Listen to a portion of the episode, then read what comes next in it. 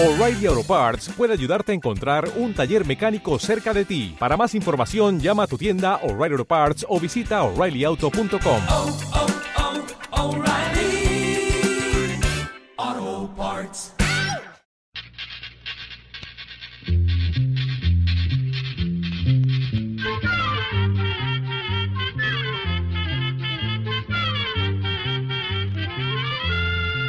Llegó pa' llegó la escuela, llegó la escuela, llegó por radio.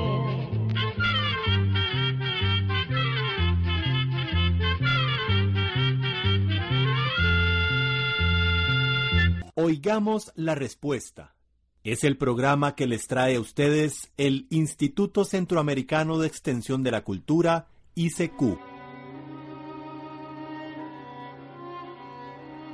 En nuestro maravilloso universo existen cosas que definitivamente son difíciles de creer.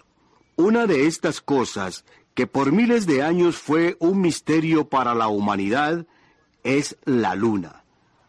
Cuando la vemos, nos maravillamos por su belleza y su brillo. Pero si descubrimos lo que la luna es en realidad, va a perder un poco esa belleza, porque por sí sola es un cuerpo redondo como una bola, oscuro y frío. Toda su luz y su brillo le viene del sol. Sucede igual que aquí en la tierra. La luz que recibimos y el calor nos viene del sol. El sol se encarga de darnos luz y calor, y también de embellecer a la luna con su luz. Ese brillo y luz de luna que tanto nos gusta no salen de ella misma, provienen solo de la luz del sol que pega en ella. Esto se puede comprobar fácilmente. Imagínense la luna llena. Allá está totalmente iluminada por el sol. Luego cada día lo que vemos de la luna se va menguando, se va mermando hasta que ya no la vemos más. Pero lo curioso es que la luna está ahí. Todavía no ha desaparecido como creemos. Lo que pasa es que el sol le está pegando por el otro lado.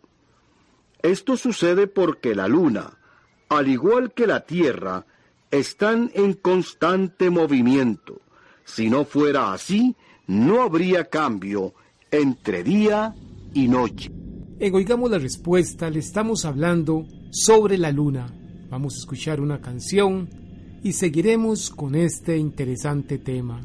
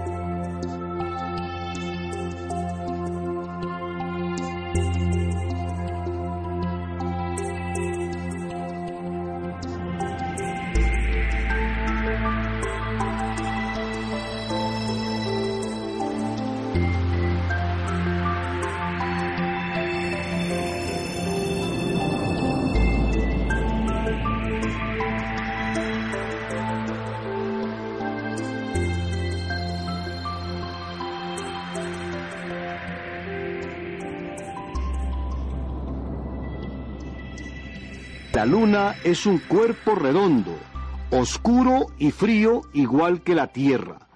Decíamos que su luz, igual que en la Tierra, proviene del Sol. Pero en la Tierra un día, al igual que una noche, pasan en 24 horas. En cambio en la Luna, un solo día dura 14 días y una noche dura lo mismo. 14 días sin oscurecer y luego 14 días sin que amanezca. Esto es fácil de comprobar si usted me ayuda un momento. Claro, con mucho gusto. ¿Qué es lo que tengo que hacer? Aquí tenemos un huevo. Por favor, cójalo. Párese en aquella esquina, pero vuelto para acá. Sostenga el huevo en alto frente a sus ojos. Este huevo va a ser la luna. Aquí tengo yo este foco que nos va a servir para representar al sol. Ahora sí, apaguemos la luz. ¡Qué oscuridad! Pero de ahí casi no alumbra. Así tiene que ser para el experimento. El huevo es la luna y el foco es el sol. ¿Cómo ve usted su huevo? Ah, no, pero no lo mueva. Déjelo en alto frente a sus ojos. Pues yo lo veo oscuro porque la luz le está dando por el otro lado. Ah, bueno, muy bien. Entonces ahora tenemos luna nueva. Ahora comience usted a dar la vuelta poquito a poco hacia la izquierda. No, no, no, no, no. Pero sin mover el brazo. Vaya dando la vuelta usted mismo, siempre con el brazo en alto. Ahí nomás. ¿Cómo ve su huevo ahora? Ahora le veo una orillita más clara. Muy bien. Ahora estamos en cuarto creciente. Siga dando la vuelta a la izquierda poquito a poco hasta que me dé la espalda a mí, pero sin tapar la luz del foco. Ahí nomás. ¿Cómo lo ve ahora? Ahora lo veo todo clarito. Todo iluminado. Ah, estamos en luna llena. Siga usted dando la vuelta a la izquierda. Hasta ahí nomás. ¿Qué ve ahora? Ahora veo la otra orillita iluminada y me imagino que esto es el cuarto menguante. Así es. Por favor termine la vuelta hasta quedar otra vez vuelto para acá. Y así hemos llegado otra vez a la luna nueva. Y con esto hemos terminado nuestro experimento y podemos prender la luz. Caramba, sabe que esto ha estado muy bueno. Ahora comprendo bien el porqué de las fases de la luna. Sí, es fácil después de todo, y usted puede comprobar que cada 28 días la luna hace esa vuelta. De todos los astros que hay en el universo, la luna es la que está más cerca de la Tierra. Por eso la vemos tan clara y brillante. La luna está más o menos a 400 mil kilómetros de distancia de la Tierra. Si hubiera una carretera que llegara de aquí a la luna, un hombre, caminando noche y día sin parar, tardaría por lo menos ocho años para llegar. Así es, a pie se necesitarían ocho años de andar sin parar para llegar a la luna. Muchos marineros, aviadores y alguno que otro andarín han recorrido distancias mucho mayores que la que nos separa de la luna. Si pudiéramos viajar en un automóvil común y corriente a una velocidad promedio de 100 kilómetros por hora, tardaríamos más o menos cinco meses y medio para llegar a la luna. Estamos seguros que si existiera una carretera de aquí hasta la luna, más de uno de nosotros haría este viaje hoy día.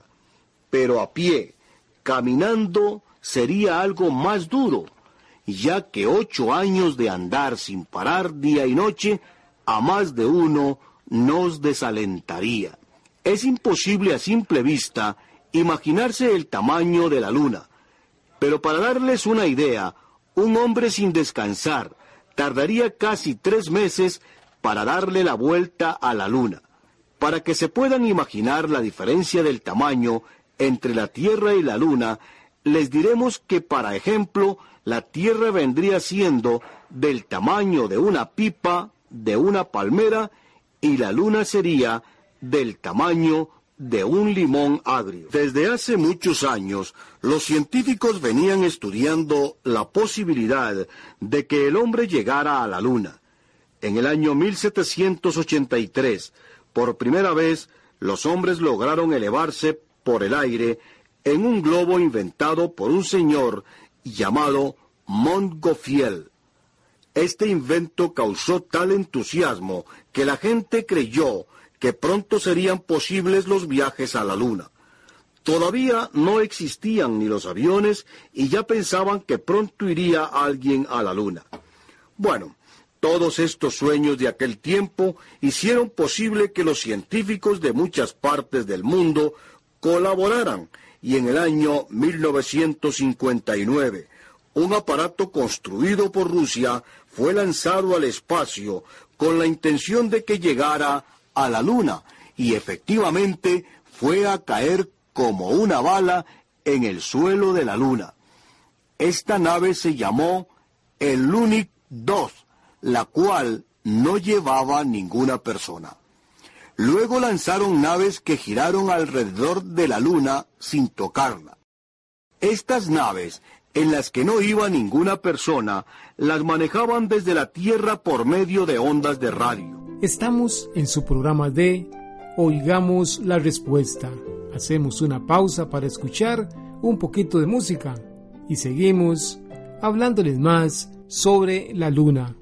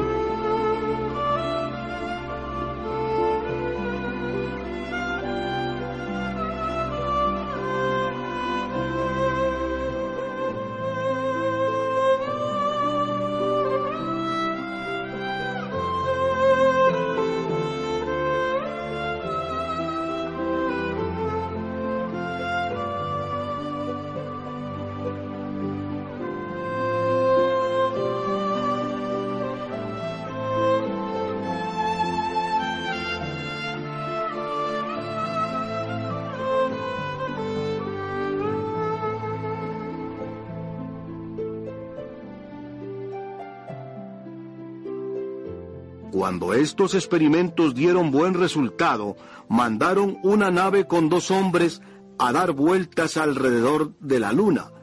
Estos hombres contemplaron la luna de cerca y tomaron muchas fotografías. Después de tantos experimentos y estudios sobre la luna, por fin, en el mes de julio de 1969, la nave llamada Apolo despegó de los Estados Unidos con tres hombres a bordo con rumbo hacia la Luna. Esta nave, el Apolo, tenía unos cohetes tan potentes que la impulsaban tan rápido que después de 76 horas de vuelo ya los tres astronautas se encontraban cerca de la Luna y comenzaron a frenar la nave. Además, llevaban una especie de nave más pequeña que les iba a servir para bajar de la nave principal, el Apolo, al suelo de la Luna. Este aparato le llamaron el módulo o araña, por sus patas tan largas que tenía. Una vez que frenaron la nave principal y se encontraban lo suficientemente cerca del suelo de la luna, dos de los hombres se metieron en la araña, la sacaron de la nave y se dirigieron hacia el suelo de la luna. Mientras tanto, la nave grande siguió dando vueltas alrededor de la luna, controlada por el tercer hombre que quedó en ella. La araña, por su parte, llegó sin problemas al suelo de la luna. Ahí los dos hombres se quedaron descansando por varias horas. Los hombres iban vestidos con trajes y zapatos especiales para resistir tanto el calor como el frío, y en la espalda llevaban unos tanques con aire para poder respirar, pues en la luna no hay aire. Después de varias horas de descanso dentro de la araña, los hombres salieron a caminar por la luna. Recogieron cerca de un quintal de rocas y piedras para traerlas a la Tierra. También instalaron en el suelo de la luna aparatos como para medir el viento, los temblores y sonidos que después podrían ser oídos desde la Tierra, ya que estos trabajan por medio de ondas de radio. En la Luna hay unos cerros tan altos como los de la Tierra. También hay cráteres inmensos. Su suelo está cubierto de arena y piedras. No hay aire ni llueve. No hay nada de agua, ni nada que tenga vida. Después de tres horas de estar caminando por la luna, los dos hombres se volvieron a meter en la araña, y allí durmieron. Luego encendieron los motores de la araña y fueron hacia la nave grande, que seguía girando alrededor de la luna. De nuevo los tres juntos emprendieron el viaje de regreso a la Tierra. Hoy día, gracias a las observaciones de los científicos de miles de años atrás y de algunos más recientes que lograron construir los telescopios, que son unos aparatos como unos anteojos grandísimos por los cuales uno se asoma y que permiten ver la luna mucho más de cerca, hay hasta mapas de la luna.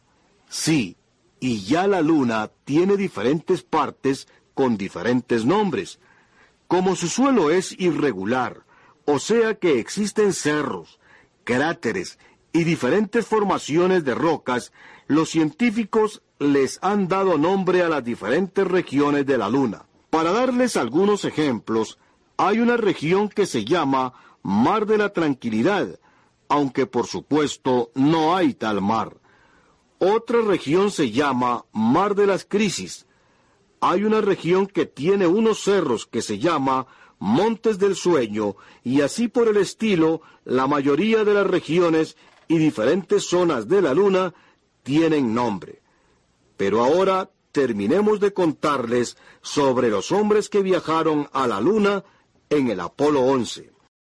Estas tres personas contaron cosas interesantes sobre la Luna. Dicen que el polvo es seco y muy liviano. A pesar de que vestían trajes y aparatos muy pesados, no les fue difícil caminar, ya que como la Luna es más pequeña y más liviana que la Tierra, todo lo que se encuentre allá es también más liviano. Lo que en la Tierra pesa seis libras, en la luna pesa apenas una libra. El lugar donde estuvieron se llama el Mar de la Tranquilidad. Es un lugar llano y desolado. Cuentan que los consolaba ver allá a lo lejos nuestra tierra. La veían como una gran bola, con una mitad oscura sumida en la noche y la otra bañada por el sol. El cielo que rodea a la luna siempre se ve negro.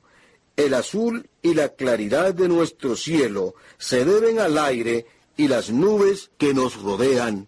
Y como en la luna no hay ni aire ni nubes, por eso también los rayos del sol calientan sin misericordia, llegando a tener temperaturas de hasta 100 grados centígrados, cuando le pega la luz del sol.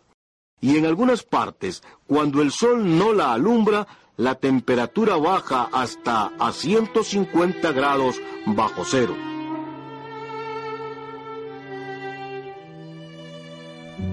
La luna, de Jorge Luis Borges. Cuenta la historia que en aquel pasado tiempo en que sucedieron tantas cosas, reales, imaginarias y dudosas, un hombre concibió el desmesurado proyecto de cifrar el universo. En un libro con un ímpetu infinito, erigió el alto y arduo manuscrito y limó y declamó el último verso. Gracias iba a rendir a la fortuna, cuando al azar los ojos vio un bruñido disco de aire y comprendió, aturdido, que se había olvidado de la luna. La historia que he narrado, aunque fingida, bien puede figurar el maleficio de cuántos ejercemos el oficio de cambiar en palabras nuestra vida. Siempre se pierde lo esencial. Es una ley de toda palabra sobre el numen. No la sabrá eludir este resumen de mi largo comercio con la luna. No sé dónde la vi por vez primera, si en el cielo anterior de la doctrina, del griego o en la tarde que declina, sobre el patio del pozo y de la higuera. Según se sabe, esta mudable vida puede, entre tantas cosas, ser muy bella. Y hubo así alguna tarde en que con ella te miramos, oh luna compartida. Más que las lunas de las noches, puedo recordar las del verso, la hechizada, dragón Moon que da honor a la alada, y la luna sangrienta de Quevedo. De otra luna de sangre y escarlata, habló Juan en su libro de feroces prodigios y de júbilos atroces. Otras más claras lunas hay de plata. Pitágoras con sangre, narra una tradición, escribía en un espejo y los hombres leían el reflejo en aquel otro espejo que es la luna. De hierro hay una selva donde mora el alto lobo cuya extraña suerte es derribar la luna y darle muerte cuando enrojezca el mar la última aurora. Y esto el norte profético lo sabe, y también que ese día los abiertos mares del mundo manifestará la nave que se hace con las uñas de los muertos. Cuando, en Ginebra y Zurich, la fortuna quiso que yo también fuera poeta, me impuse, como todas, la secreta obligación de definir la luna. Con una suerte de estudiosa pena, agotaba modestas variaciones, bajo el vivo temor de que los lugones ya hubiera usado el ámbar o la arena. De lejano marfil, de humo, de fría nieve fueron las lunas que alumbraron versos que ciertamente no lograron el arduo honor de la tipografía. Pensaba que el poeta es aquel hombre que, como el rojo Adán del paraíso, impone a cada cosa su preciso y verdadero y no sabido nombre. Ariosto me enseñó que en la dudosa luna moran los sueños, lo inacible, el tiempo que se pierde, lo posible o lo imposible, que es la misma cosa. De la diana triforme Apolodoro me dejo divisar la sombra mágica Hugo me dio una hoz que era de oro y un irlandés su negra luna trágica. Y mientras yo sondeaba aquella mina de las lunas de la mitología, ahí estaba, a la vuelta de la esquina, la luna celestial de cada día. Sé que entre todas las palabras, una hay que recordarla o figurarla. El secreto, a mi ver, está en usarla con humildad. Es la palabra luna. Ya no me atrevo a macular su pura aparición con una imagen vana. La veo indescifrable y cotidiana, y más allá de mi literatura. Sé que la luna o la palabra luna es una letra que fue creada para la compleja escritura de esa rara cosa que somos, numerosa y una. Es uno de los símbolos que al hombre da el hado o el azar para que un día de exaltación gloriosa o de agonía pueda escribir su verdadero nombre. Y así llegamos al final del programa del día de hoy. Los esperamos mañana en este su programa Oigamos la Respuesta. Mándenos sus preguntas al apartado 2948-1000 San José, Costa Rica. También puede enviarnos sus preguntas al correo electrónico icq.org o encuéntrenos en Facebook como Oigamos la Respuesta. O llámenos por teléfono, código de área 506, número 2225-5338 o 2225-5438. Recuerde que comprender lo comprensible es un derecho humano.